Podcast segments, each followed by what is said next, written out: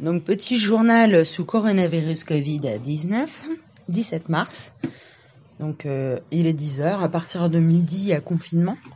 Donc, vu que moi, je n'ai pas de boulot ni rien, en fait, du coup, je vais devoir rester à la maison.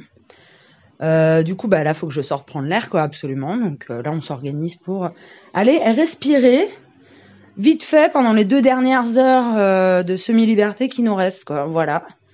C'est pas cool. Hier, le président a fait son allocution. Et je pense qu'il a dit à peu près euh, dix fois On est en guerre, on est en guerre. Donc maintenant, on a tous peur. Et donc euh, voilà, là, je faut vite que j'aille respirer, sinon je vais péter un câble. Donc euh, voilà, ça va être sympa d'être enfermé. Ouais, youhou À plus Donc le confinement commençant à midi, on en a profité pour aller prendre l'air là au bord de l'Erne et ça fait vraiment du bien, putain. Je sais pas comment on va faire après. Là, il y a un peu d'oiseaux. Voilà, les petits canards qui s'envolent. Toucher des arbres, sentir l'herbe. Il y a un arbre magnifique devant moi là, qui a été bien torturé, mais qui est beau quand même. Voilà, à plus. Trois minutes avant la fin du confinement.